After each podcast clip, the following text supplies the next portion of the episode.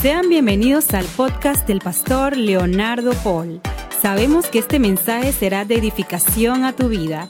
Te invitamos a que lo compartas en tus redes sociales y permitas que otros también sean bendecidos. Muy bien. Hoy vamos a hoy estamos contentos. Hoy vamos a terminar una serie de mensajes eh, Vamos a seguir hablando del tema, porque yo creo que, el Señor me está inquietando mucho a seguir hablando de este, este, de este tema que estamos tratando. Pero propiamente este mes que nos decidimos hablar durante, durante todo el mes sobre eh, la presencia de Dios, hoy quiero terminarlo con un, terminar el mes con un tema, un mensaje que le he puesto por título Amigos de Dios.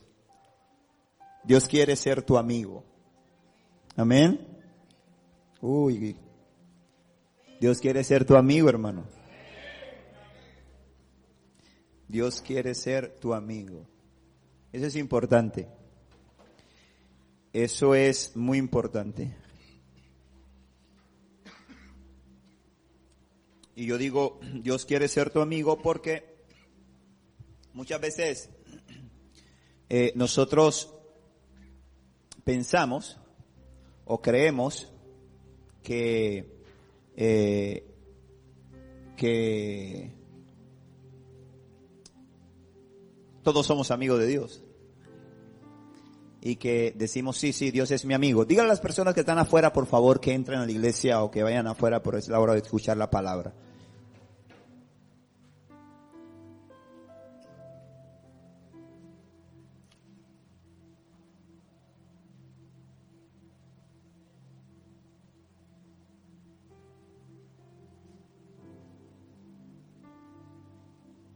Gracias. Muy bien. Eh, muchas veces nosotros, nosotros pensamos que, eh, que todos nosotros, que todos somos amigos de Dios. El deseo del corazón de Dios es que todos seamos sus amigos. Amén. Pero vamos a ver un poquito en la palabra y creo que eh, pudiéramos iniciar esta prédica formulándonos una pregunta, que tal vez y ojalá pueda ser contestada cuando terminemos el mensaje y entonces lleguemos a una conclusión. Una conclusión que produzca dos efectos. O sea, una conclusión que nos, eh, que nos, que nos aliente y que nos diga, wow, qué bueno. Al luego de esto, reconozco y considero que soy amigo, que soy amiga de Dios o produzca el segundo efecto, ¿verdad? Que nos desafíe y que nos diga, wow, tengo que trabajar porque quiero ser amigo de Dios. Amén. No hay discusión, partamos de algo, pongamos una base en este mensaje, pongamos un fundamento aquí y pongamos como un punto de partida. Y ese punto de partida es que Dios quiere ser tu amigo. Mira que está a tu lado y dile, Dios quiere ser tu amigo. Vamos, la que está a tu lado dile, Dios quiere ser tu amigo. Partamos de allí. Y ahora entonces veamos un poquito lo que la palabra de Dios nos enseña. La palabra nos enseña cosas bien interesantes sobre la amistad, sobre la amistad de Dios con el hombre. La palabra nos muestra, eh, es un poco eh, interesante encontrar pasajes en la Biblia que nos muestren relaciones de amistad entre los seres humanos. Pareciera que hay muchas historias de gente, hay muchas historias de gente, pero historias de amistad en la Biblia no encontramos muchas. Encontramos muchas cosas poderosas que hizo Dios, muchas cosas maravillosas. Una, yo creo que una de las historias más icónicas, más emblemáticas para todo que lee la palabra y conoce la palabra es la amistad de David y Jonatán. Creo que para, creo que para todos, si le hubiera preguntado aquí, dígame una, un ejemplo de amistad, hubieran dicho David y Jonatán. Muy probablemente la mayoría hubiera contestado de esa forma, ¿verdad? Y ahora le diría yo, piensa en otra amistad que la Biblia le muestre. ¿Ah? Saquemos a Jesús del juego por un momento. Pongamos a Jesús en el lugar de Dios, ¿ok? Pongamos a Jesús en el lugar de Dios y pensemos en relaciones interpersonales, dos personas, amigos, amigos. Además de David y Jonatán. ¿Ah? ¿Quién? Ajá, Ananías, Daniel. Ok. Muy bien, muy bien. Ciertamente la Biblia los llama amigos. Y como la Biblia los llama amigos, entonces eran amigos. Pero la Biblia no nos revela eh, su relación interpersonal. La Biblia nos lo revela a ellos siendo formados para una obra, luego nos revela, es más, luego de esto, por alguna razón, no nos los muestra más juntos. A Daniel y a sus amigos los muestra al principio, pero luego de esto muestra a los amigos y muestra a, Daniel separado. Pero hay un par de, hay un par de, eh, de ejemplos en la Biblia de amigos de Dios. Y quiero, y quiero verlos muy rápidamente porque no es el, no es, no va a ser el, fondo del mensaje, pero quiero que lo podamos ver muy rápidamente y le voy a dar dos de ellos. Hay al menos cuatro personas en la Biblia que podemos identificar que Dios los llama o de una u otra forma deja ver que dice que son sus amigos. A ver, dígame usted algunos ejemplos, a ver. Moisés, ¿quién más? Abraham, ¿quién más? ¿Ah? Dice que caminó con Dios. Pero, ¿quién más? Sí, dieron a Moisés, dieron a Moisés y Abraham. David, ¿quién más? ¿Ah?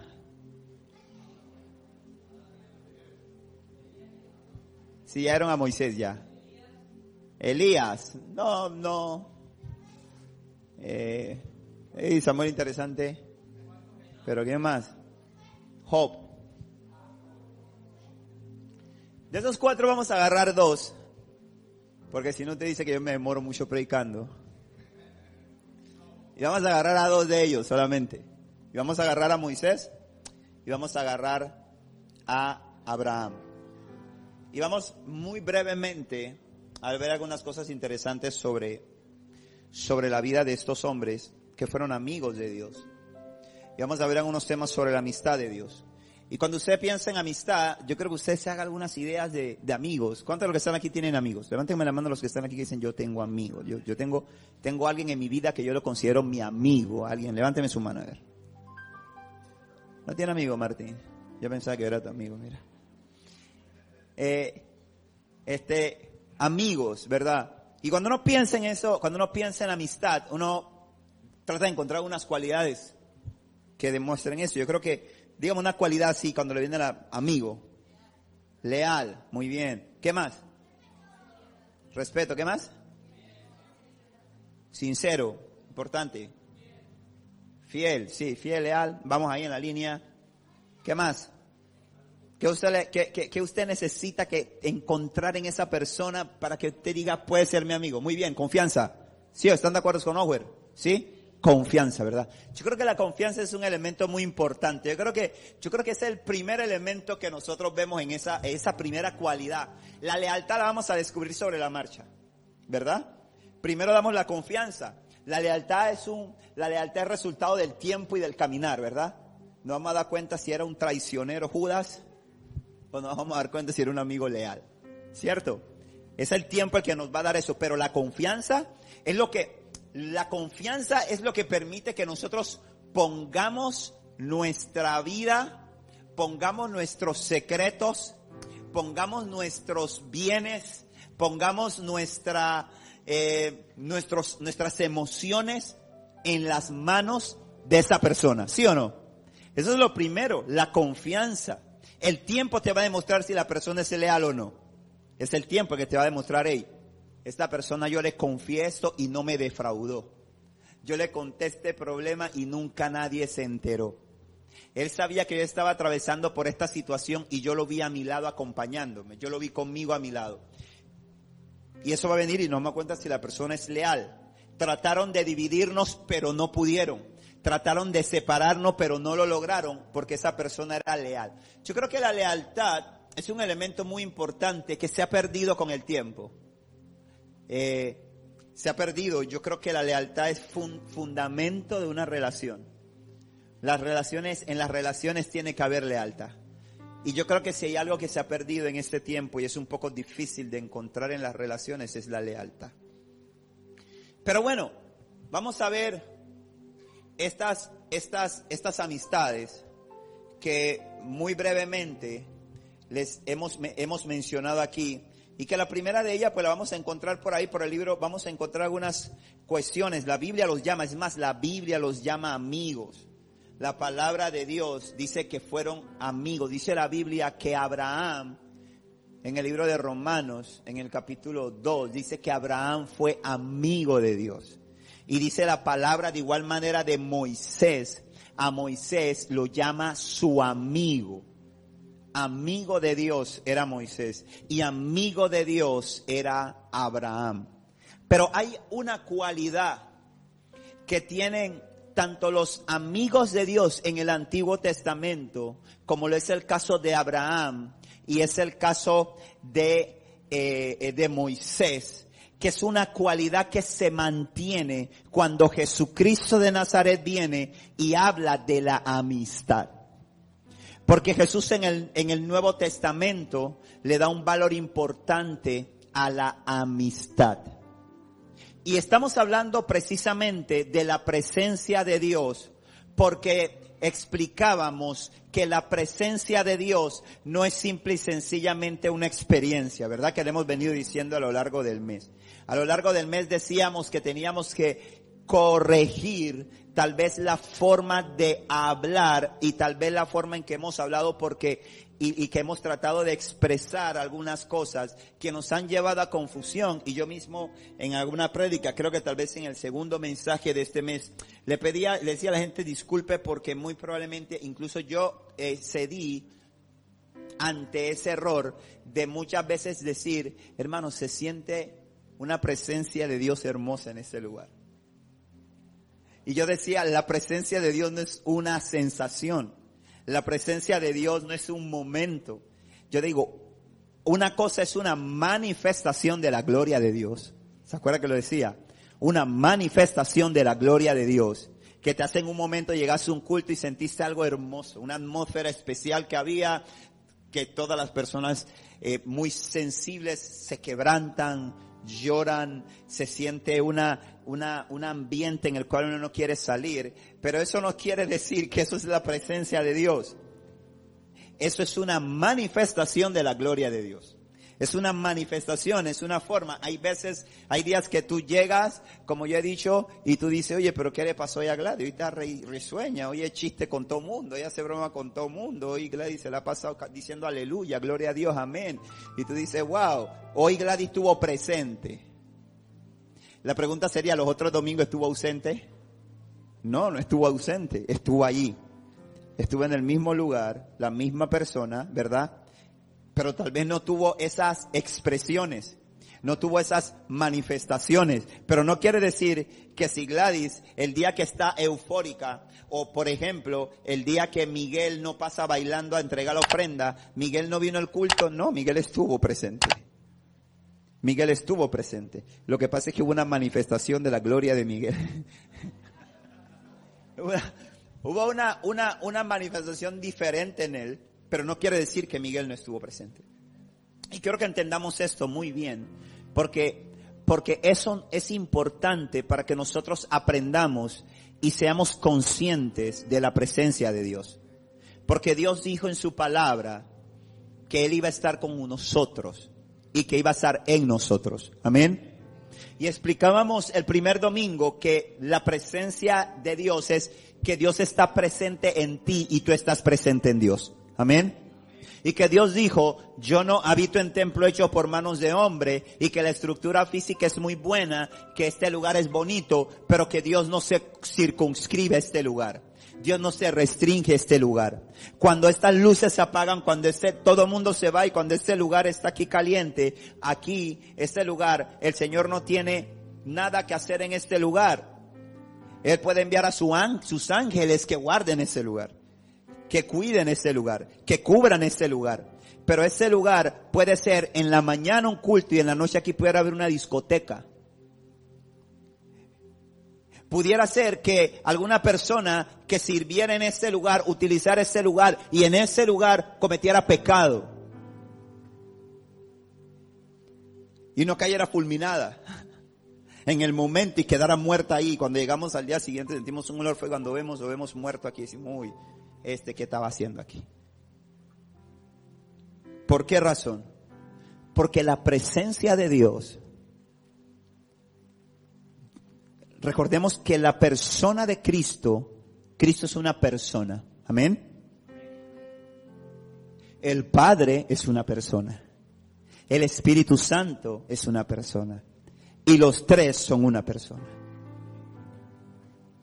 Y la relación que Él decidió tener con nosotros, Él dijo, ustedes yo me voy a ir, pero no los voy a dejar solos. Les voy a enviar al Espíritu Santo que va a estar con ustedes siempre. Amén. Va a estar con ustedes siempre. Es decir, cuando tú dices, ay, voy para la iglesia porque voy a encontrarme con el Espíritu Santo porque desde el domingo pasado no lo veo. No, para nada. Para nada. Y cuando nosotros entendemos esto, cuando nosotros internalizamos esto, entonces nosotros tenemos la capacidad de poder vivir vidas victoriosas. Amén. Porque cuando venimos a alabar, entendemos que yo llevo algo que voy a poner para que la fiesta sea buena. Amén. Yo entiendo que yo voy a la iglesia portando algo, y estoy hablando, y cuando digo portando algo, estoy hablando de gente que ha aceptado a Cristo en su corazón gente que está viviendo conforme al propósito y la voluntad de Dios. Amén. No, no estoy hablando de gente perfecta. Porque si fuese así, ninguno tuviésemos, pudiésemos estar hablando de eso. El Señor no dijo, yo voy a habitar con gente perfecta. No, no, no. Yo voy a habitar con gente, con los que reciben, con los que me reciben, con los que están en el camino de la perfección, con los que están procurando agradarme en cada paso de su vida. Pero cuando eso pasa y yo vengo a este lugar, yo no vengo aquí con la expectativa de lo que me van a dar. Yo vengo aquí con la expectativa de lo que yo voy a dar. Amén. Y usted dirá, claro, porque usted es el pastor. Y porque usted tiene que dar. Y porque usted tiene que predicar. No, Señor. Estoy hablando desde usted. Si yo estuviera sentado allá, sería la mentalidad y el concepto que debemos tener. Porque muchas veces una de las cosas que no permite que como iglesia crezcamos, que somos cada uno de nosotros una piedra de la iglesia, es que nosotros muchas veces venimos esperando que nos den, esperando que nos llenen. Entonces por eso es que la gente no se cuida. ¿Me comprendes, Adán? Por eso es que la gente no procura vivir en santidad, porque la gente dice, no, si, que ore Samuel, que ore Débora, que ore Noé, que ore Made, que ore Elvira, y yo voy a ver para ver que me llenen, que me den. Y eso es un error. Eso es un error. Porque lo que tenemos que entender nosotros, lo que yo comprendo, es que yo soy una piedra viva de la, de la gran edificación que se llama iglesia. Amén. Y que yo necesito ser una piedra que sea apta para soportar la estructura de la iglesia, que es el cuerpo de Cristo. Y cuando yo llego a la casa de Dios, entonces cuando usted piensa de esa forma, cuando usted es consciente de que usted es un portador, una portadora de la presencia de Dios, entonces cuando usted viene, usted camina y usted dice, voy a dar. Cuando usted llega aquí, usted no dice, no voy, voy más a esa iglesia porque hoy Miguel que saluda a todo mundo no me saludó. No, no. Yo voy llegando a la iglesia y yo voy diciendo, quiero darle un abrazo a Miguel. Quiero saludar a Miguel. Resulta que Miguel está, Miguel el que siempre está alegre, que siempre se ríe, el que siempre hace broma, está pasando por una situación difícil, está pasando por un momento de crisis y en ese momento tal vez lo que menos gana tiene es de que, de abrazar ni de saludar a nadie. ¿Por qué? Porque es un ser humano. Amén.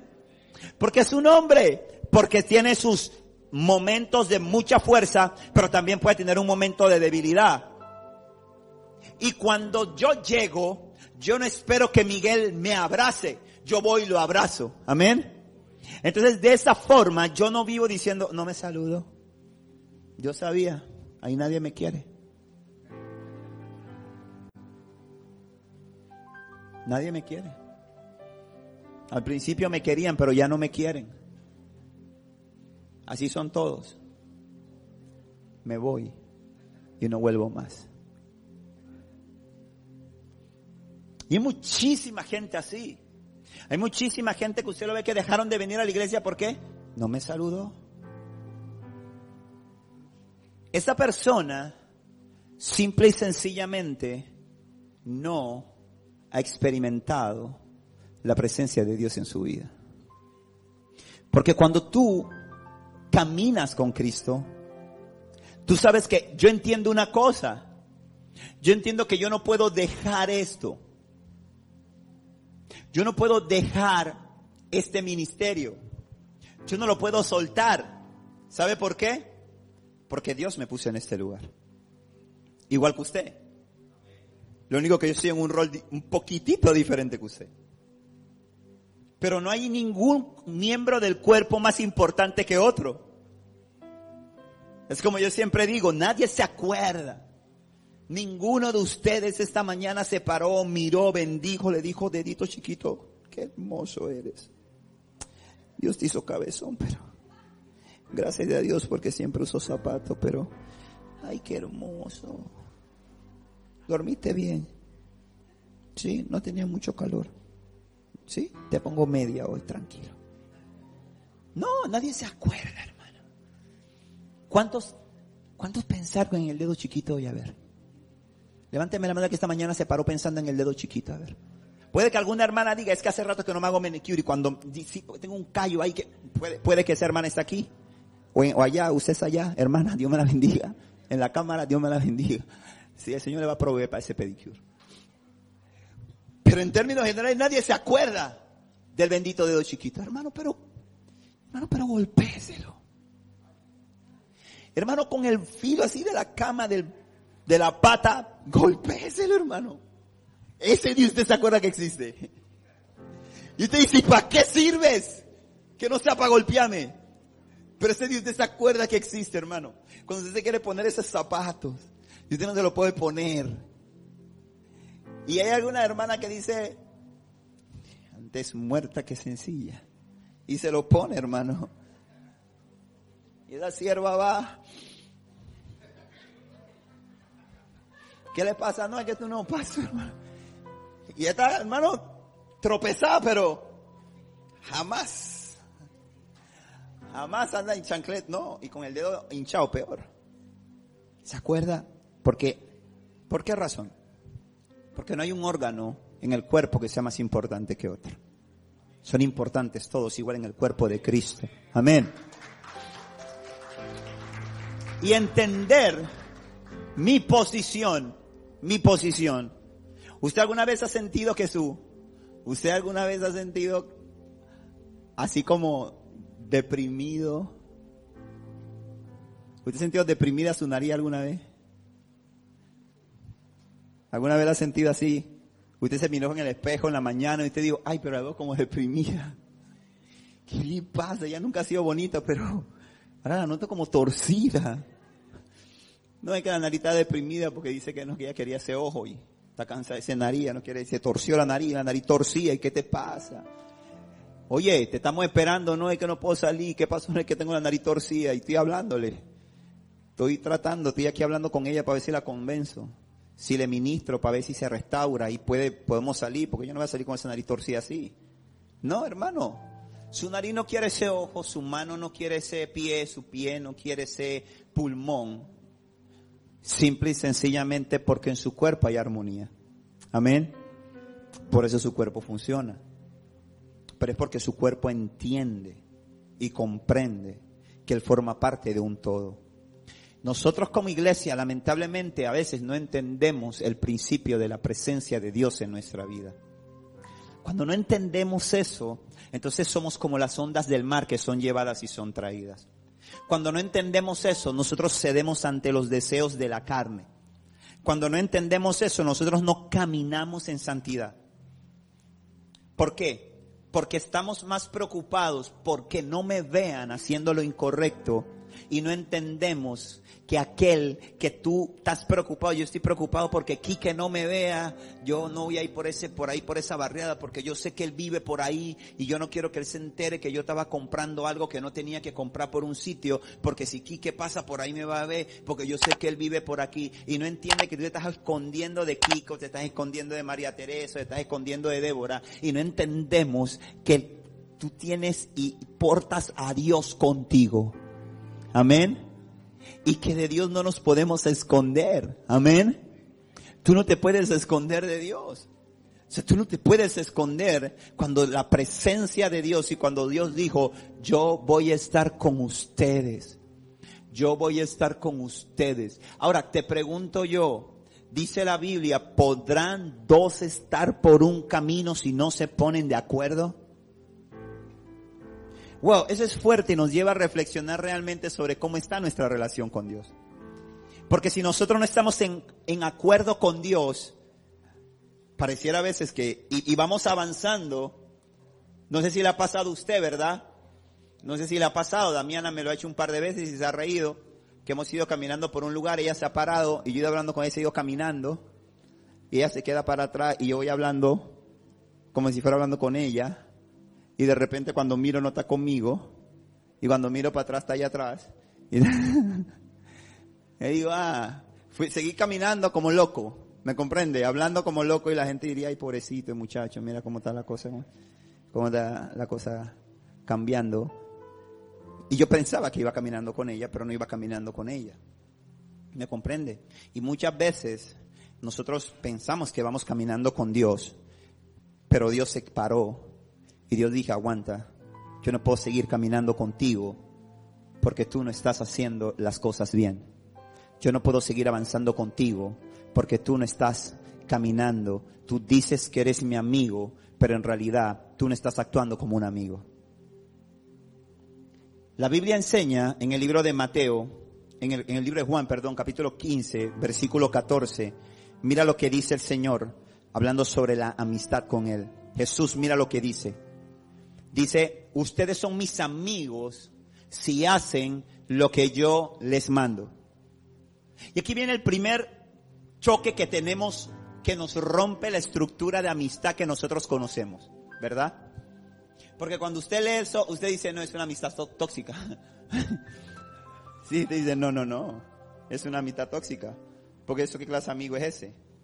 Si usted lo ve desde el concepto de amistad, de la amistad que usted tiene interpersonal, y aquí nos vamos dando cuenta que en Dios es diferente. Amén. ¿Está conmigo? Quiero que entendamos que el concepto de amistad que usted tiene del mundo, cuando me refiero del mundo no me refiero de su pasada manera de vivir, sino de sus relaciones interpersonales, no es el mismo concepto de amistad que tiene Dios. Porque Dios dice, ustedes son mis amigos si ustedes hacen lo que yo les, lo que yo les qué? Mando. No pido, mando. Una cosa es pedir. Una, otra cosa es mandar. ¿Sí? Un hijo le dice al papá, papá, ¿me puedes traer un vaso de agua? Y papá dice, claro hijo, te lo busco. Pero un papá le dice al hijo, vaya y tráigame las chancletas que están en el cuarto. ¿Es opcional para él? No. No, no es opcional para él. Él tiene que hacerlo. Él tiene que ir a buscar la chancleta porque papá dio una orden. Y lo primero que veo de estos dos hombres, ojo con esto, que dije que usar como ejemplo, Moisés y Abraham, es que fueron dos hombres que fueron amigos de Dios porque simple y sencillamente ellos hicieron lo que Dios les mandó. Amén. Hicieron lo que Dios les mandó. Y aquí viene el primer punto para que la puerta de la amistad con Dios se abra. Ojo, yo dije al principio, Dios quiere ser amigo de todos nosotros. Allí no hay discusión, allí no hay ninguna duda. Pero la palabra de Dios es muy clara. Y la palabra de Dios dice que Jesús dice yo soy amigo de ustedes si ustedes hacen lo que yo les mando. Lo que yo les mando. Entonces lo primero que veo es que el Señor nos dice qué cosa. Tú tienes el primer fundamento para que tú y yo podamos entrar en amistad es tu obediencia. Amén. La obediencia. Porque yo sé que hay una canción que nos gusta mucho, que ya no la cantan, pero los que tienen un poquito de tiempo la han escuchado esta canción que dice, Jesús mi fiel amigo, mi dulce caminar, ¿verdad? Llévame contigo, no quiero, ¿ah? Quédate, quédate, pero también llévame. ¿Cuál es el miedo? Esta hermana, espérate, ella, que ella se va a casa pronto. Eh, eh, mira, cómo es la cosa, ¿viste? Mira la revelación, mira, mira, mira. Espérate. Como, como, como ella se va a casa pronto, entonces yo, yo dije, llévame contigo. No, no, no, no, no, no, no, no. Dice, quédate conmigo, es que me voy a casar, no me lleves sin casarme primero. ¿Te das cuenta? Ay, hija. Mira la cosa, ¿no? Está bien, tranquila. Yo, yo, yo voy a orar para que el Señor por lo menos venga como a finales de enero. Para, que te dé chance. Sí, entonces dice, ajá, quédate conmigo. Gracias, gracias. No quiero volver atrás. Esa canción la cantamos así como que Jesús mi fiel amigo. Pero hay algo real. Es algo bien fuerte y muy, y muy cierto. Y es que Jesús dice, mis amigos son los que me obedecen. Amén. Mis amigos son los que me obedecen. Y eso es importante que lo comprendamos. Porque el Señor, tú y yo disfrutamos de una bendición, tenemos un privilegio que no tuvieron los del Antiguo Testamento. Los del Antiguo Testamento no disfrutaban de la posibilidad de tener al Espíritu Santo como lo tenemos tú y yo. Por esa razón es que la palabra de Dios cuando habla de Juan el Bautista dice, antes que Juan el Bautista no ha habido un hombre más grande que él en la tierra. Yo digo, wow, tremendo. Pero cuando a mí me rompía la cabeza cuando yo leí él y cuando él decía, pero el más insignificante en el reino es mayor que él. Yo decía, eso, eso claro. Lo que pasa es que lo que venía después era poderoso. De lo que tú y yo tenemos la posibilidad de disfrutar es poderoso. Y es que tú y yo, no solamente tú y yo hemos sido llamados a ser la habitación de Dios. Eso es poderoso, hermano. Hemos sido llamados a ser la habitación de Dios. La presencia de Dios tiene que ser tu hábitat. Tiene que ser mi hábitat. Amén el lugar donde nosotros nos mantengamos. Nosotros no podemos ser cristianos bipolares. Sí. Hay cristianos bipolares. Cristianos que cuando están en el culto y en la iglesia son una cosa, se gozan, se llenan, aleluya, gloria a Dios. Y luego cuando salen de acá, cuando están en el trabajo son otra cosa. Cuando están en sus celulares son otra cosa. Cuando están con sus hijos son otra cosa. Cuando tratan a su esposa son otra cosa. Y Dios no es así. Dios no se desdobla. Amén. Dios es uno. Es el mismo ayer, hoy, por los siglos de los siglos. Entonces, si Dios te dice, por ejemplo, hay gente que quiere tomar lo que le conviene de Dios como yo siempre he dicho, tú no puedes experimentar la presencia de Dios pensando que Dios es un buffet. Dios no es un buffet.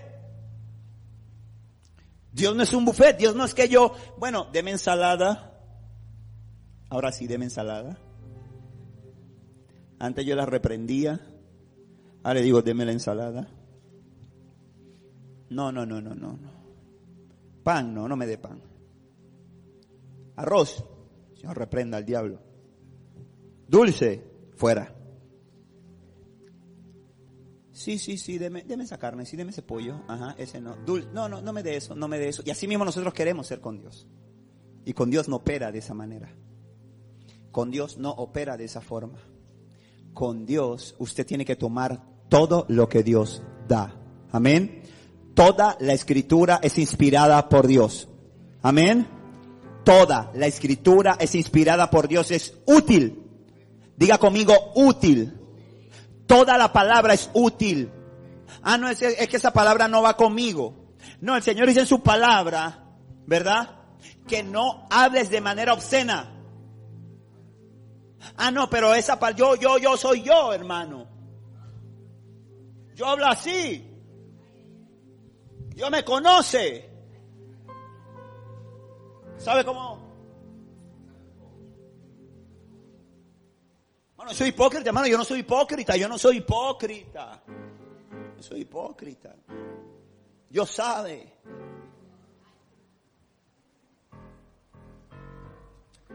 Falta calle, hermano. Le falta calle. Si el Señor dice, no hable de manera grosera, no hable de manera grosera. Amén. Porque usted no puede decir, esa no la voy a tomar para mí. Porque esa palabra es para usted, porque es la palabra de Dios. Amén. Y si usted quiere ser amigo de Dios, usted tiene que tomar esa. Y usted tiene que decir, esa que no me, que no le gusta mi carne, pero le gusta a mi papá. Como yo no vivo, sino que vive Cristo en mí. Amén. Entonces yo la acepto y yo la recibo. Y como yo la recibo, me empieza a gustar. ¿Por qué? Porque quien gobierna mi vida es Cristo. Y yo soy consciente de la presencia de Dios. No mires para allá. Pero yo miro. Me encanta, para la gente que está haciendo el estudio bíblico de Apocalipsis con nosotros, hace tal vez tres clases atrás o dos clases atrás, veíamos este pasaje cuando Juan come el rollo pequeño, en la cual Juan, cuando come el, rollo pequeño, dice, cuando comí el rollo, me fue dulce al paladar, pero fue amargo en mi estómago. Y eso es bien tremendo. ¿Por qué razón? Porque la palabra y nosotros cuando no, y otro sensor que nos hace a nosotros entender si nosotros somos o no amigos de Dios, es cómo nosotros recibimos la palabra de Dios. Para un amigo de Dios, la palabra de Dios siempre va a ser un deleite. Amén. Aunque no la entienda, aunque no la comparta, aunque no esté, hay cosas con las que no voy a estar de acuerdo, porque otro, otro elemento de una amistad, ¿cuál es? Que lo dijo alguien aquí, la sinceridad. ¿Me explico? Un amigo es sincero. Yo siempre he dicho, cuando usted invita a un amigo a la casa y el amigo le dice, ay, no, mire, es que todavía no la arreglé. Bueno, cuando, cuando usted quiere ir a visitar a una persona que usted considera que es su amiga y la persona le dice, ay, no, es que todavía no ha arreglado y no quiero que vengas así, déjame arreglar. Usted tiene que pensar, y no quiero, ahora no voy a formar un bochinche, un problema aquí, que ahorita yo sabía, mira, mi pastor me lo dijo hoy, así que no me llamen más, te voy a bloquear. No. Pero le estoy dando el consejo para que usted lo tenga. Cuando la persona le dice todo ese cuento, usted tiene que decir, yo creo que yo no soy tan amigo de ella. O yo no creo que yo soy tan amigo de él. Porque si ese es su amigo de verdad, o una de dos, o le dice, él llega, pero te tiene que ver dónde te sientas. Porque aquí está cajeta, así que yo no sé, tiene que ver dónde te sientas. O le dice, ay, más bien, tú puedes el sábado. Dice, sí, a las nueve. Sí, dale, ven, que tengo la casa toda desordenada y necesito que me ayuden a limpiarla, vente. ¿Sí o no? Es un amigo. Porque el amigo es sincero, ¿verdad? El amigo no quiere guardar apariencia delante de ti. Sí, el amigo, el amigo tiene la confianza para que tú vengas a la casa en el estado en que te encuentras. Y eso es bien importante cuando nosotros entendemos la amistad con Dios. Porque estos hombres de Dios que yo acabo de mencionar fueron hombres de Dios que fueron sinceros con Dios. Y hay veces que nosotros, ¿sabe por qué no desarrollamos nuestra relación con Dios? Porque nosotros nos acostumbramos a vivir con máscaras. Vivimos con máscara con todo mundo. Delante de todo mundo mostramos una imagen que no somos. Vivimos aparentando lo que no somos. Y de igual forma queremos ser con Dios. Y queremos a Dios, al mismísimo Dios, engañarlo. Y al mismísimo Dios hacerle creer que todo está bien. Abraham y Moisés no. Abraham y Moisés fueron honestos delante de Dios. En el libro de, Génesis capítulo 15, el Señor le habla a Juan, a, Abraham y le dice, Abraham, mira, sal fuera, mira el cielo, Abraham, mira la arena, Abraham, te voy a multiplicar, Abraham, te voy a bendecir. Abraham le dice, Señor, ¿Qué descendencia de qué, Señor? Si no tengo ni hijo. El que me va a heredar es un damaseno, un empleado de mi casa. Eliezer. Y dice, qué reverente Abraham. ¿Cómo se le ocurre a Dios decirle eso? Igualado. ¿Verdad? Pero Abraham era un hombre que cuando Dios le dijo a los 75 años, vete de tu casa, de la casa de tu padre, a la tierra que te voy a mostrar. ¿Usted sabe lo que hizo Abraham? Abraham agarró lo suyo, recogió y dice, voy. ¿Para dónde va? Le dio Sara, ¿para dónde? Sarai le dijo, Sarai le dijo, ¿para dónde vamos? Vamos para allá. Sí, pero ¿para dónde? Para allá. Yo mira, ahora te veo a ti, Cari, me, me imagino a Sara así como Cari. No, no, no, mira, mira, mira, mira, mira, Abraham le hubiera dicho, eh, Karen a Martín dicho, Saray Abraham. Mira, Abraham, yo no voy a andar por ahí sin saber para dónde vamos. Así que dime para dónde vamos porque si no, no vamos para allá. Yo no voy a llevar a los chiquillos para allá si no sé para dónde vamos.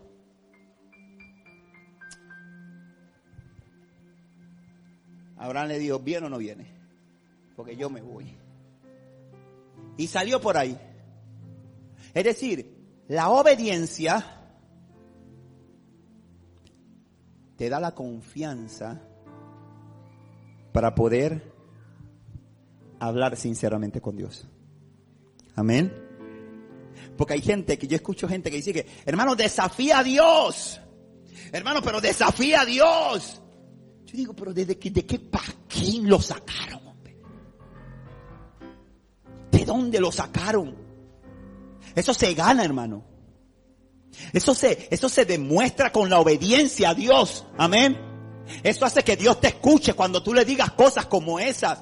Por eso es que cuando Abraham le dice a Dios, me siento mal, me siento triste Dios, el Señor le habla y le dice, no, no, no, hijo, yo te voy a bendecir y tu galardón va a ser en gran manera, va a ser en gran manera grande. ¿Sabes por qué? Porque Abraham era un hombre que había entablado una relación de confianza con Dios. Y esa relación empezó en la obediencia.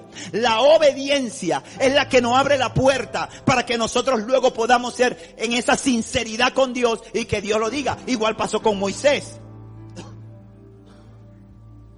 Igual pasó con Moisés. Moisés está en el monte, la gloria de Dios. Y Dios, y se interrumpe ese momento de gloria, ese momento de revelación de Dios, ese momento de conocimiento de Dios. Y Dios le dice, vamos para aquí, vamos a hacer una pausa. Baja, Éxodo 33, baja, porque allá abajo ese pueblo, ya se fueron ya construyeron un becerro, ya tienen un carnaval ahí abajo. Y déjame porque te lo voy a quitar. No te preocupes, tú tranquilo, no te estreses. Ya yo me estresé por ti. Yo te lo voy a eliminar. Te voy a dar uno de paquete, nuevecito. Y Moisés, que era un hombre que se había ganado esa confianza, le dice a Dios, Dios, no hagas eso. Mira, Dios, ese es tu pueblo ¿Qué van a decir los, qué van a decir los egipcios? ¿Qué van a decir los otros pueblos? Que sacaste a esta gente al desierto para entonces exterminarla y Dios le escucha. Y Dios le atiende.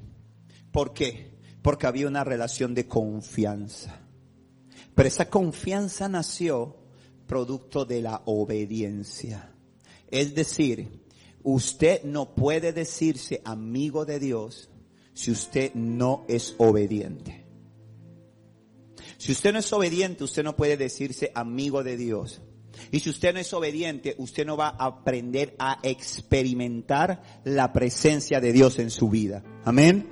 Porque la presencia de Dios es algo que se experimenta día con día, hora tras hora, momento tras momento, segundo tras segundo. Tú vas por la calle y tú sabes que portas la presencia de Dios. No porque andas llorando por todo, por todas partes, no porque andas reído por todas partes, no porque andas brincando por todas partes, sino porque tú experimentas en tu relación diaria la presencia de Dios. Amén. Porque tú te comunicas continua y constantemente con Dios tu comunicación, mi comunicación con Dios, cuando somos amigos de Dios, son ininterrumpidas. Amén. ¿Alguno de ustedes tiene un amigo distante? ¿Me puede levantar su mano? ¿Algún amigo distante? Pues una de mis mejores amigas está bien distante, vive en Estados Unidos, hace cerca de 20 años. Y hoy, 20 años después, y mi esposa es testigo, yo puedo decir que hoy es una, si no mi mejor, una de mis mejores amigas. Y a veces nos pasamos tiempo sin hablar. Y cuando hablamos, es como que hubiéramos puesto pausa. No hay nada.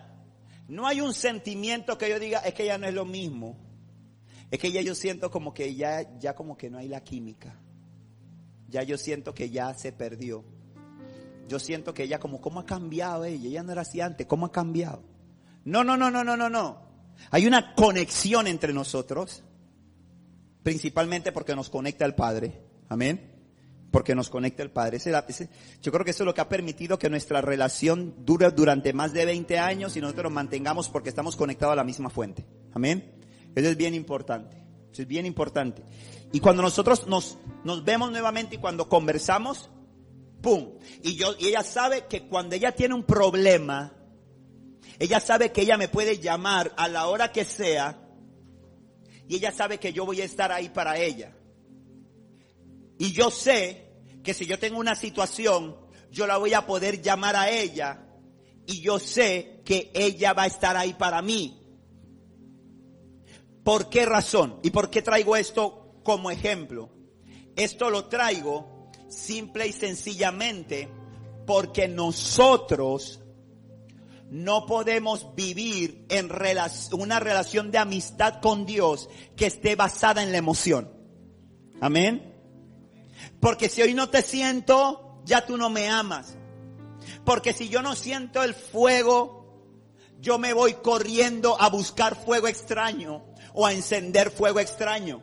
De ninguna manera. Porque hay momentos en los que puede que no sintamos a Dios, pero no quiere decir que Dios nos abandonó. Amén. Porque Dios es leal. Amén. Dios, mira que está a tu lado y dile, Dios es leal. Dios es leal. Y muchas veces pensamos, y, y sabes qué es lo más hermoso de cuando tú llevas la relación con Dios a, a una relación de amistad, es que la amistad no es conveniente. Amén. ¿Está conmigo? La relación de amistad, una relación de amistad genuina no es conveniente. Yo no soy amigo de él porque él tiene plata y me puede comprar, ¿verdad? Esos no son amigos, hermano. Si no, pregúntele al hijo pródigo. ¿Verdad? Pregúntele al hijo pródigo cómo tenía la gente. Tenemos gente que está con nosotros cuando hay plata para, para, comprar, para comprar, para comer, para ir para allí. Cuando caemos, como se dice por ahí, en la podrida, entonces todo el mundo busca. nadie te contesta el teléfono, ya la gente no tiene tiempo para ti, ya la gente te bloquea. ¿Sí? Eso no es amistad. La amistad no puede ser conveniente y muchas veces la relación con Dios se hace conveniente. ¿Sí?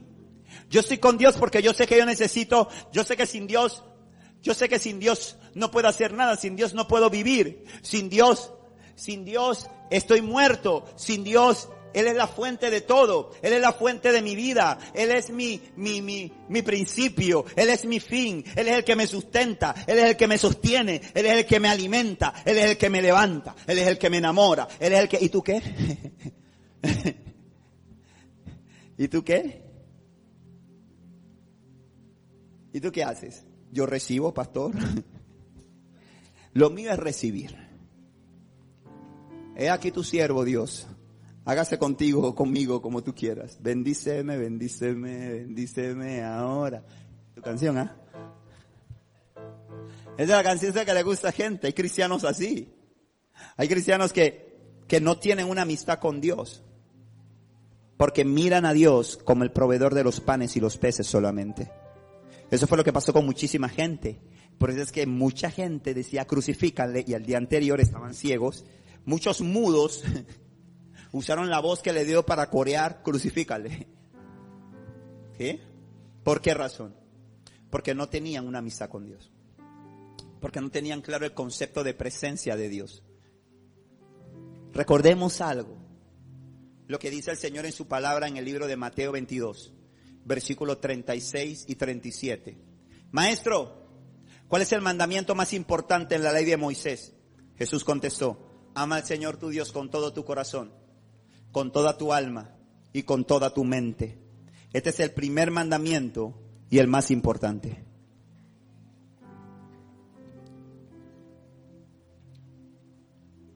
Y yo decía que ciertamente no puedo decir que en Dios haya una necesidad de ser amado por nosotros, pero no hay nada más importante para Dios que tú lo ames. Amén. Hemos sido enseñados siempre que Dios nos ama, ¿verdad? Entonces, bajo ese concepto nosotros vivimos diciendo, no importa hermano cuántas veces tú le falles al Señor, siervo. No importa, siete veces cae el justo y siete veces Jehová lo levanta, aleluya. No importa. Y le metemos así una voz, ¿verdad? El Señor te ama. Envió a su Hijo a morir por ti. Cool, ¿verdad? Tiene razón. Pero ese es el primer discurso, hermano. Ese no puede ser el discurso de toda tu vida. Ese no puede ser el discurso de toda mi vida. Y hermano, le digo, en este camino y en este pastorado que uno lleva a veces, uno vive con gente a veces que, ese es todo lo que uno le puede decir.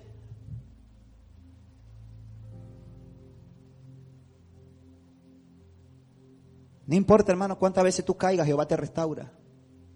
No importa cuánto tú peques, los brazos del Señor están extendidos para ti. No importa, hermano, si tú eh, te alejaste de Dios, vuelva a sus brazos porque Él está esperándote. Yo digo, ¿en serio? No.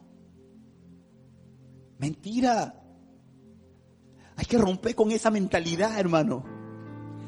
Hay que romper con esa mentalidad, iglesia. Cristo, Dios ya lo dio todo, dio a su Hijo. Ya no tiene más nada que hacer.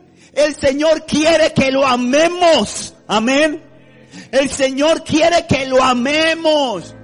El Señor quiere que vivamos por Él, vivamos para Él, le digamos no al mundo, no al pecado, no a la mentira, porque te amo. ¿Cuál es el mandamiento más importante? Ámame con todo tu corazón, ámame con toda tu mente, ámame con todas tus fuerzas. Eso convierte a un hombre, una mujer en amigo de Dios. Dios quiere amigos. Él quiere amigos. No puede ser mentira. Es una mentira que tenemos que sacarla de nosotros. Pensar. Por eso es que la gente vive en pecado, pecado, pecado. Pecado le da igual. Le da igual si miente, le da igual si fornica, le da igual si odia, le da igual si no perdona, le da igual. ¿Por qué? Porque simple y sencillamente Dios es bueno.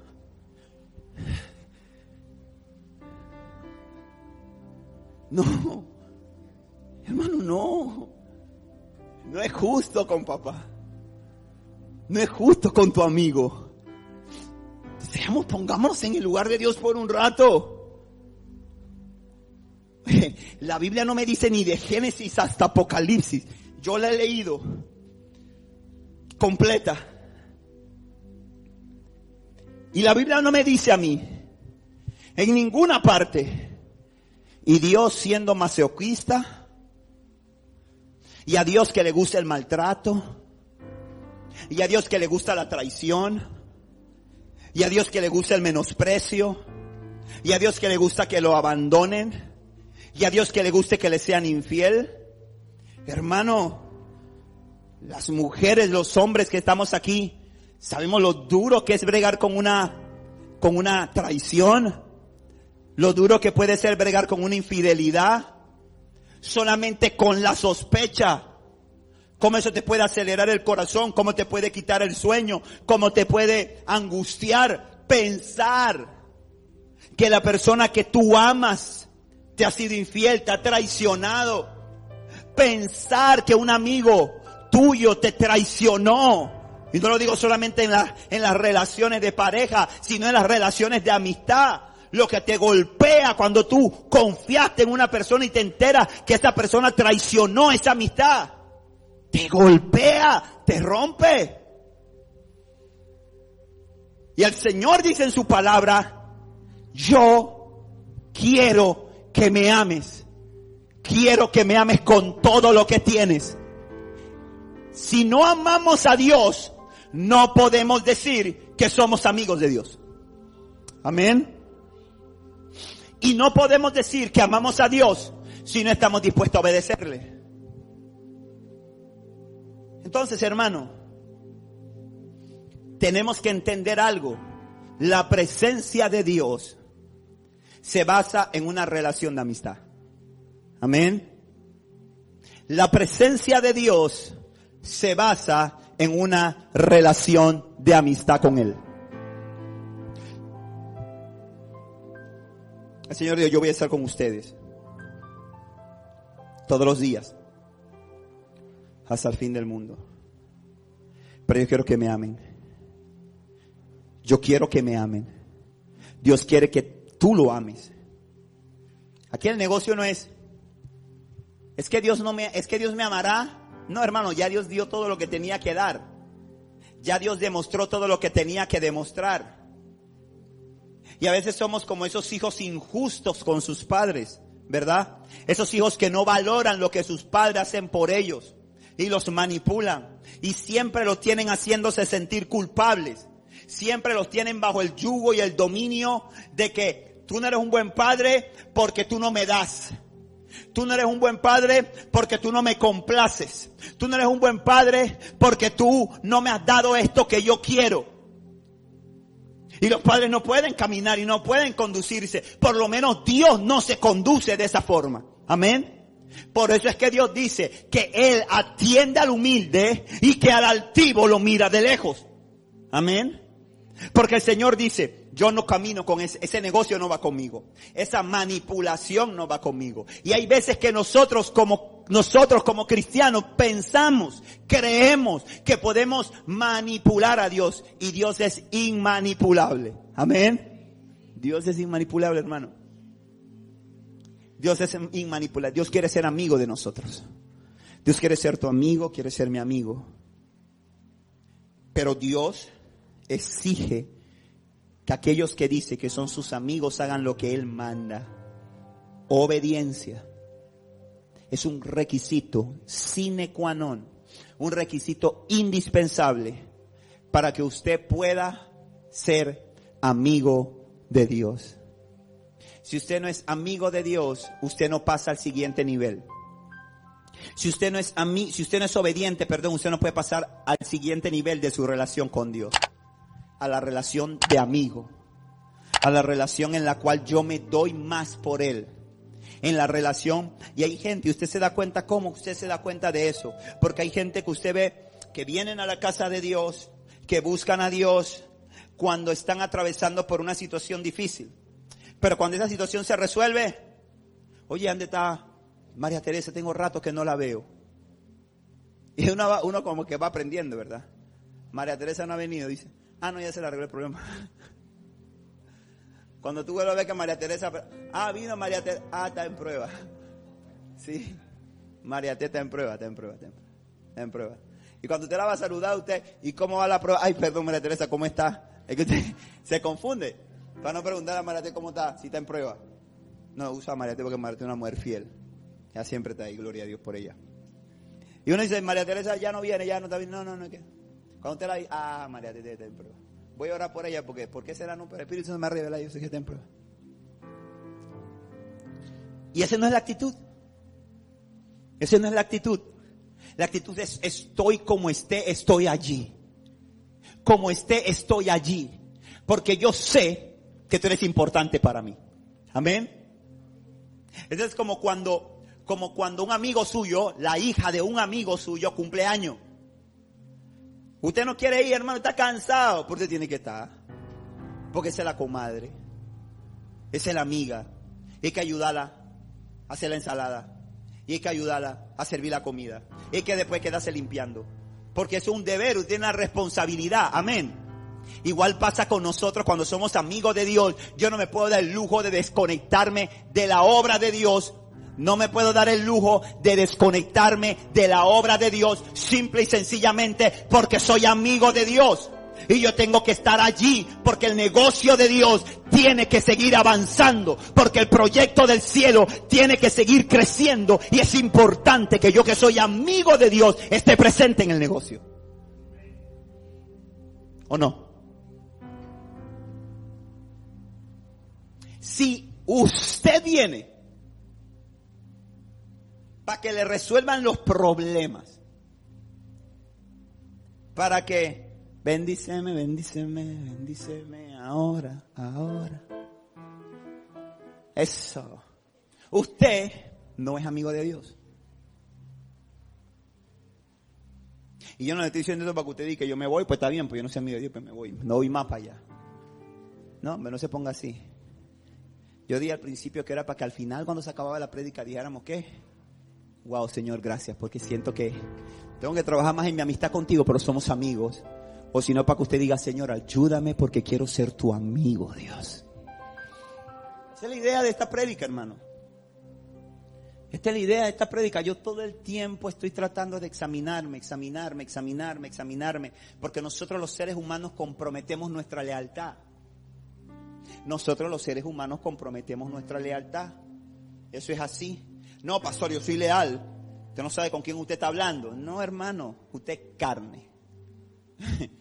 y la carne se revela contra el espíritu.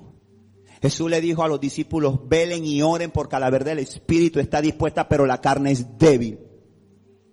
Entonces yo estoy continua, yo estoy continuo y constantemente haciéndome qué? Examinándome, observándome, mirándome, corrigiendo, porque si no, hermano, se me mete el diablo. Así es. Así es. ¿Por qué? Porque esta carne se revela contra el Espíritu. Y para ser amigo de Dios, tienes que entender que va a haber una lucha porque el enemigo se va a levantar para que tú no seas amigo de Dios. Satanás quiere que tú seas amigo del mundo. ¿Por qué tú crees que vives luchando con la carne? No, pastor, yo no, si en estos días salí volando. Bueno, yo, pues. ¿Por qué usted cree que uno lucha con la carne? Le voy a decir por qué uno lucha con la carne. Mire cómo, mire, mire, mire lo que dice Santiago 4:4. Y esta parte sí es exclusivamente para la otra iglesia que yo tengo allá, no para ninguno de ustedes. Dice, adúlteros, no se dan cuenta que la amistad con el mundo lo convierte en enemigos de Dios. Wow, fuerte. Les repito, si alguien quiere ser amigo del mundo, se hace enemigo de Dios. Dios habla claro. Amén. Nosotros los pastores, los evangelistas, los líderes, los motivadores, todo lo que usted quiera, son los que queremos ponerle maquillaje, plastobón a la palabra de Dios, maquillarla, ponerle filtro, ponerle música. Me explico, vamos a cambiar esta palabra porque yo siento que a Dios se le fue la mano en esta palabra. Y yo, yo creo que tengo que ayudar un poquito a Dios para que no suene tan fuerte. Y lo voy a decir de esta otra forma. Y Dios habla claro en su palabra. Por eso es que, hermano, regálele la Biblia a la gente. Dele la Biblia y dígale, léala, lee la Biblia. ¿Sabe por qué? Porque hay cosas que tú no quieres decir, pero Dios se la dice aquí clarita. Clarita se la dice. Y dice aquí, la amistad con el mundo es enemistad con Dios. No le ponga otro nombre. No le ponga otro nombre. O usted es, mire qué radical es Dios. ¿Me explico? Porque nosotros vivimos en el mundo de la hipocresía. Nosotros viene gente a saludarnos. Así llega, sé como Aira tiene una amiga ya que hasta le ha deseado a la pobre Aira que se le caiga el pelo. Pero cuando la ve la saluda, ay Dairita, mi amor, ¿cómo estás? Y le da besito. Y Daira, ay hola, bien. Pero era por dentro, qué hipócrita. Y Dios es claro. Dios lo dice de frente. Y dice, si usted es amigo del mundo, usted es enemigo de Dios. ¡Pum! Aquí no hay puntos medios. O usted ama a Dios y usted es amigo de Dios. Y usted es amigo y los amigos se paran delante de la gente. No esos amigos que son amigos cuando no hay nadie. No, usted los conoce, ¿verdad? Eso que cuando no hay nadie son sus amigos, pero cuando está el grupo, entonces como que, como que bueno, sí, eh, ¿y tú conoces a Abdiel? Bueno, sí, yo, yo, ah, sí, ah, el muchacho que vive ahí en Villabonita, sí, Abdiel, sí, sí, yo, yo sé Abdiel, uno, sí, uno, que él vive ahí, sí, sí, sí, Abdiel. ¿Me explico? Y, cuando hablan mal de Abdiel, tú estás calladito ahí. Y tú sabes lo que, lo que Dios está haciendo en Abdiel y tú no te paras, ¿por qué? Porque tú no quieres caer mal en el grupo. Tú no quieres caer caer mal en el grupo. La pregunta es, ¿tú eres amigo de Abdiel de verdad? Porque hay, veces que uno dice, para amigos así. ¿Para qué enemigos? ¿Verdad? Porque un amigo tú esperas que cuando alguien está hablando de ti te defienda. ¿Sí o no? Te defienda. Y hay veces, hermano mío, que somos amigos del mundo. Queremos ser amigos del mundo y amigos y amigos de Dios. Hay una canción que se llama The Best, the best of Both Worlds. ¿De quién es esa canción? Es una canción secular de un hermano que no se ha convertido todavía. ¿Mm? Es de una cantante mujer, yo creo. Dice lo mejor de ambos mundos. Y hay cristianos así, que quieren lo mejor de ambos mundos. Que quieren una parte de Dios y quieren una parte con el mundo. Que quieren, que quieren alabar a Dios, me explico.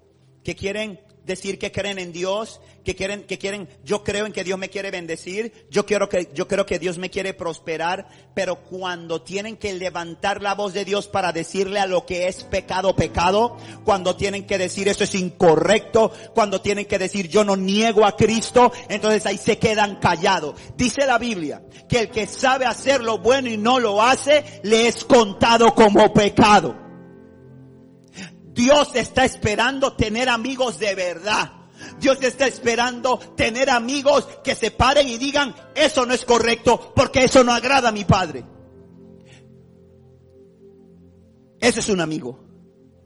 Un amigo es el que te defiende, no el que te tira a tierra. Un amigo es el que te defiende, aunque, aunque a veces, aunque a veces pudieran estar diciendo algunas cosas que pudieran ser medianamente ciertas sobre ti. Si no están diciendo algo cierto sobre ti, tu amigo tiene que defenderte. Ay, no, pero para que uno va a coger bronca, hermano. Si el Señor dice que hay que ser manso y humilde, aprendan de mí que soy manso y humilde de corazón. No, ojalá fuera así siempre, hermano. Eres así con Dios nada más. Pero con otras cosas y eres cachebombita. Que lo que El Señor espera que tú y yo seamos sus amigos, porque Él es tu amigo. Su amistad está abierta para ti. Dice la Biblia que Él no tiene favoritismo. Amén. Dios no tiene favoritos. Dios es amigo de los que son sus amigos. ¿Sabe la palabra amigo de dónde viene esa palabra amigo de Juan 15, 14? ¿De dónde viene esa palabra amigos? Viene de la palabra filos. Y esa palabra filos viene de una amistad que es como si fuera un hermano. Es una palabra griega. Y usted dirá, no hermano, pero lo que pasa es que, y Dios hace, Jesús hace una distinción en la palabra. Porque hay gente que dice, no, pastor, pero yo me acuerdo que cuando Judas entregó a Jesús, cuando Judas llegó al huerto donde estaba Jesús, dice que Judas, el Señor, en el libro de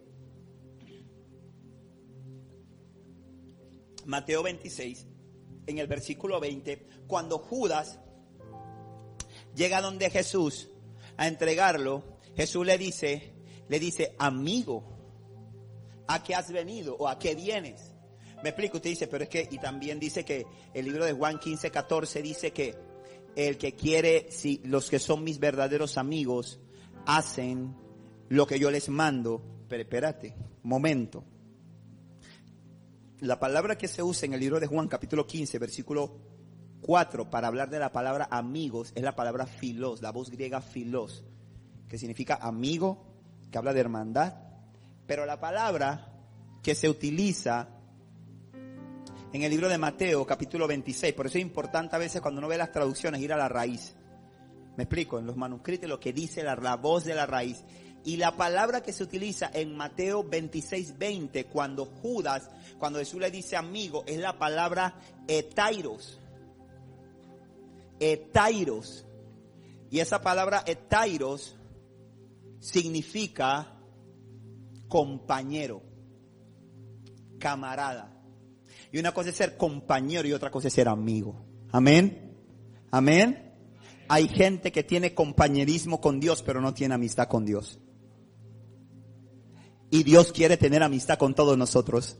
Amén. Dios quiere tener amistad con todos nosotros. Dios quiere gente, hombres y mujeres que sean amigos suyos.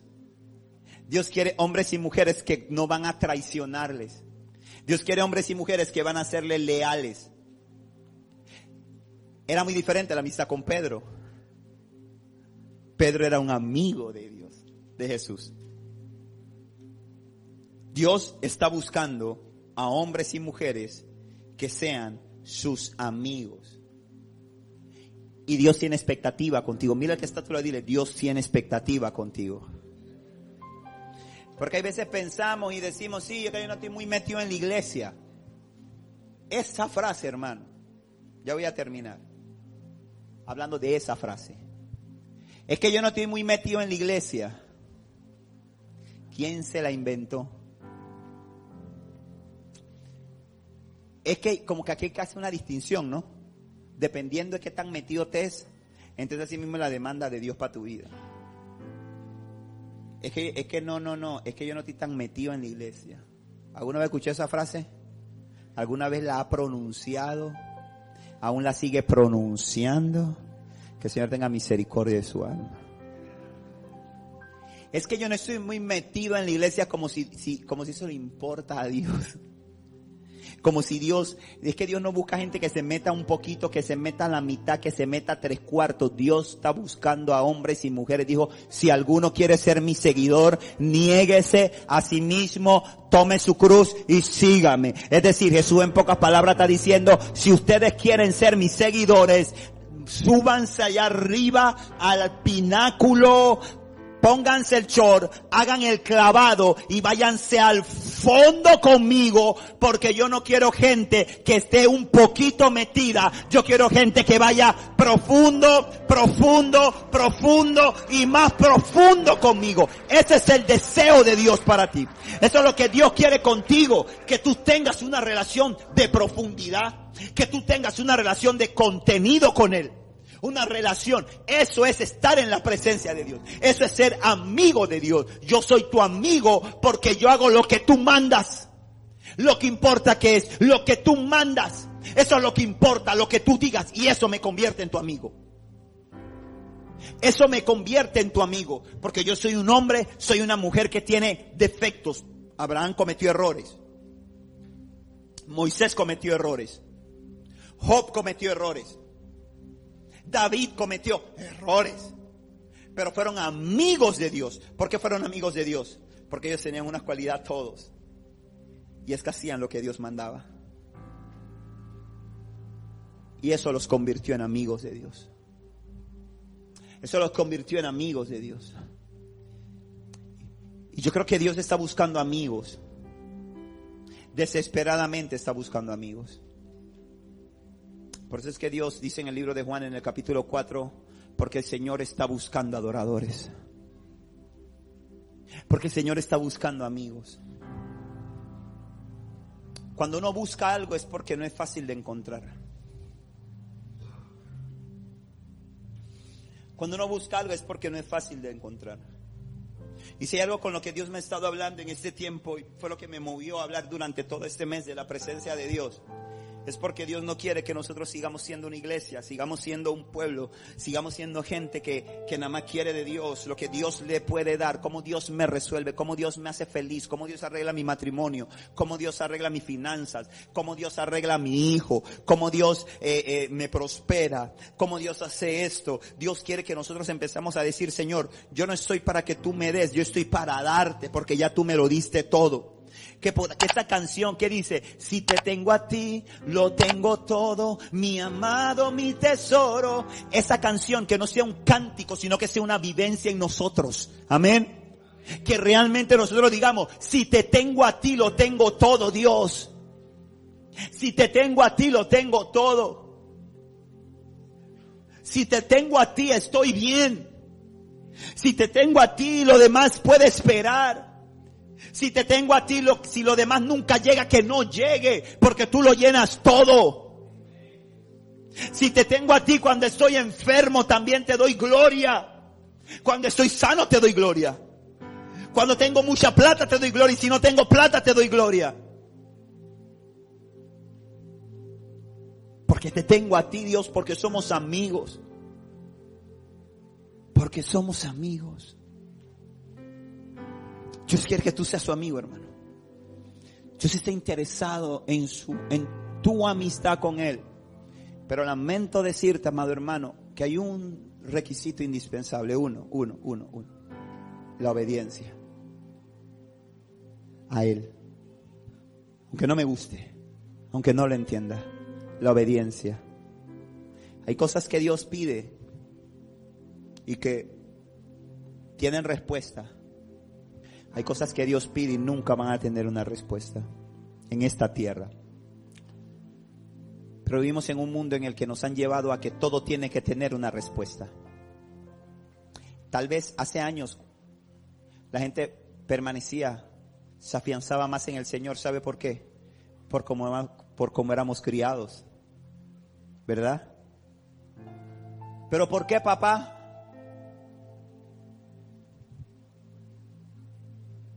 Porque yo lo digo. Ah, está bien. Yo pensaba que era por otra cosa. Ahí no había negociación, hermano. Allí no había negociación. Y tal vez eso hacía que la gente fuera más fiel a Dios. Porque no había mucho margen, ¿verdad? No había como que mucho margen. Eh, ni hablaban. Nada más te miraban, nada más. Eso era todo, hermano. La mirada te hablaba. Una cosa impresionante, hermano, ese don que había, ¿verdad?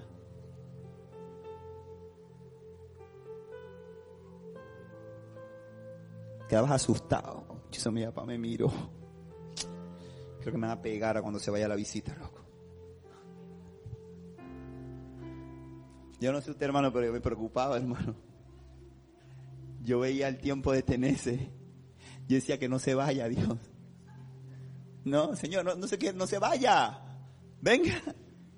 No, no sé. Hermano, porque uno identificaba la mirada, uno sabía cuando la mirada era, prepárate. Y eso hacía que la gente se afianzara en el Señor. Pero hoy en día queremos una respuesta para todo. Hoy en día el mundo nos ha llevado a que todo tiene una respuesta. Todo tiene una explicación. Exactamente. Todo tiene una, una explicación, todo tiene una respuesta. Y hoy en día la gente, yo meditaba en el Señor en esa mañana, meditaba en el Señor, meditaba en Dios en esa mañana. Yo decía, wow, increíble cómo la gente cree más en la creación, perdón, cree más en la ciencia que en la creación, que en la palabra. Me explico que en la palabra. Porque la gente se sorprende cuando acontece algo que no estaba pronosticado. Porque la gente está confiando en la ciencia. La gente dice, no vamos y no va a llover. Porque la gente está confiando en la ciencia. La gente sigue creyendo que se va a morir de COVID porque sigue confiando en la ciencia. Yo esta semana, yo el domingo, yo el miércoles de la semana pasada empecé a sentirme mal.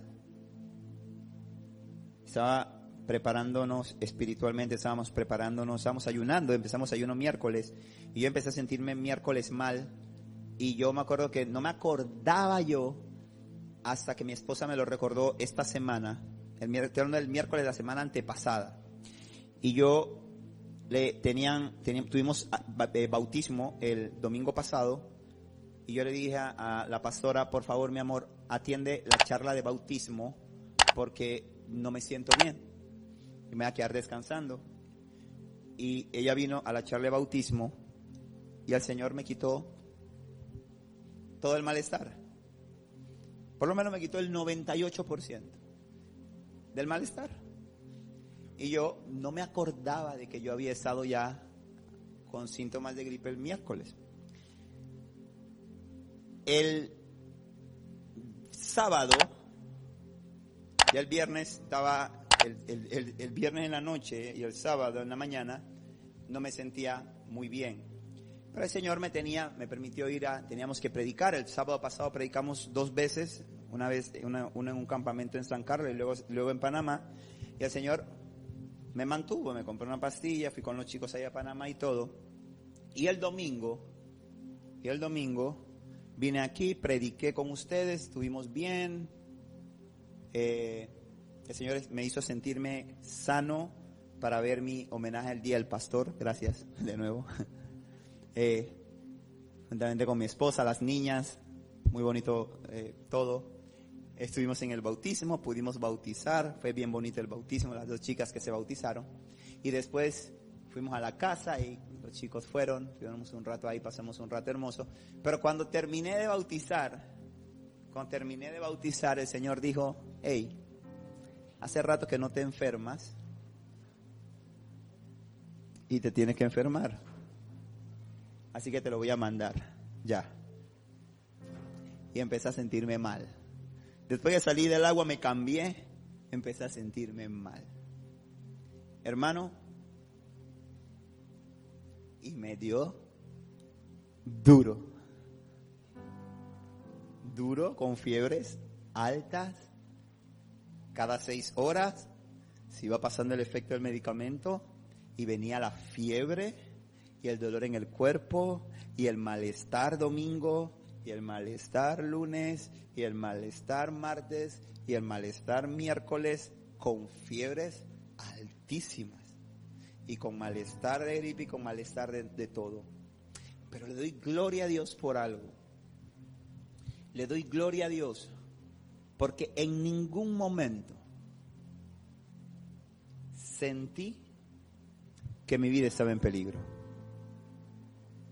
En ningún momento sentí que ni COVID, ni influenza iba, podía dañar mi vida. En ningún momento. Y en ningún momento renegué del malestar que estaba pasando. ¿Por qué? Porque entiendo que estoy presente en Dios y Dios está presente en mí. Y que si atravieso por un proceso como ese, Dios nunca perdió el control. Y que esos procesos son partes son parte de la vida para Dios mostrar su gloria. Porque es la única forma que Dios podía agarrarme, bajarme las revoluciones, ponerme en neutral y con el breque en mano puesto. Porque no es que yo no quería pararme, es que yo no podía pararme. Así que Dios dijo, tranquilo, descansa. Pero nunca, y le doy gloria a Dios por eso, porque nunca perdí la confianza en Él. Yo estoy aquí predicando, no soy al 100%, pero estoy contento por el proceso que pasé, porque vi a Dios en medio de Él. Sí, pastor, ¿y cómo fue? ¿Se le quitó la fiebre? No, en medio de la fiebre. Una noche estaba en mi estaba entonces cuando ya me estoy sintiendo mejor, entonces me da insomnio. Gloria, hermana. Y digo, ah, ok. Me paro, salgo, caminando por la casa. ¿Qué hago? No tengo ganas de nada. Porque la esposa me dio como 15 días de insomnio, pero estaba bien. Así que hice demandas, escrito, arreglé unas cosas en la casa. Creo que hasta un día cociné en la madrugada. Hice un poco de cosas. Pero esta vez no me sentía bien, así que fui y me recosté en el sillón. Cuando me estoy, estoy recostado en el sillón y me estoy durmiendo, que sentía que me estaba quedando dormido, de pronto siento una tiniebla que entra al lugar donde estoy en la habitación y siento como que una garra, como que me hubieran, como que una garra me hubiera agarrado en la rodilla aquí y me hubiese arañado. Y en el instante me desperté. Que no me había dormido, pero ya estaba, tú sabes, cuando así como que me desperté. Y dije, en serio. En serio que iba a venir a abusar de uno que está así, que se siente mal y va a querer ahora. En serio. Pero cuando veo guerra, vamos para allá. Y empecé a hacer guerra espiritual. Empecé a hacer guerra espiritual, empecé a reprender, echar fuera, cubrir las, la casa, a activar el ministerio de ángeles, a declarar libertad, a reprender todo lo que había. Y ya, pues me quedé toda la noche despierto. Luego de eso, al día siguiente, yo estaba acostado en mi cama en la noche, en la, madrugada, y cuando me logré, fue al día siguiente, me logré quedar dormido, empecé a sentir la opresión diabólica y empecé a sentir cómo había una, una, eh, todo un plan diabólico estructurado en contra de mi vida, en contra de mi familia. Y empecé a reprender y empecé a declarar libertad sobre mi vida. Porque era un ataque que sentía que era y que el Espíritu Santo me mostraba que era directo contra mi vida, para destruirme y para matarme.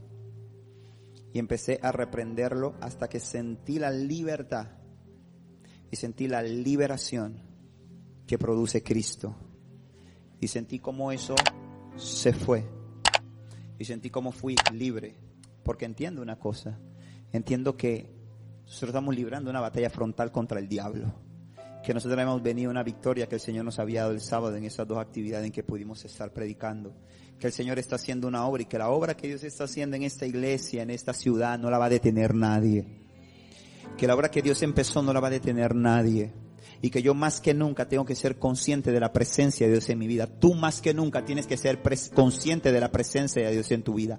Tú más que nunca tienes que ser consciente de que Dios quiere ser tu amigo, de que Dios no quiere tener una relación, una relación distante contigo, sino una relación de victoria, una relación de amistad en el que tú lo escuches y en la que tú le hables, en la que tú le hables y tú le y él te responda y cuando él te responda, tú escuches la respuesta de Dios claramente hablándote, claramente direccionándote, claramente dirigiéndote, diciéndote por aquí sí, por aquí no, métete aquí, espera aquí, no cojas ese trabajo, no sigas con esa amistad, retrocede, ahora avanza, ahora invierte, ahora conquista, ahora párate firme, ahora espera, ahora pelea, ahora detente, porque esa es la relación que Dios hace con los que creen y confían en Él.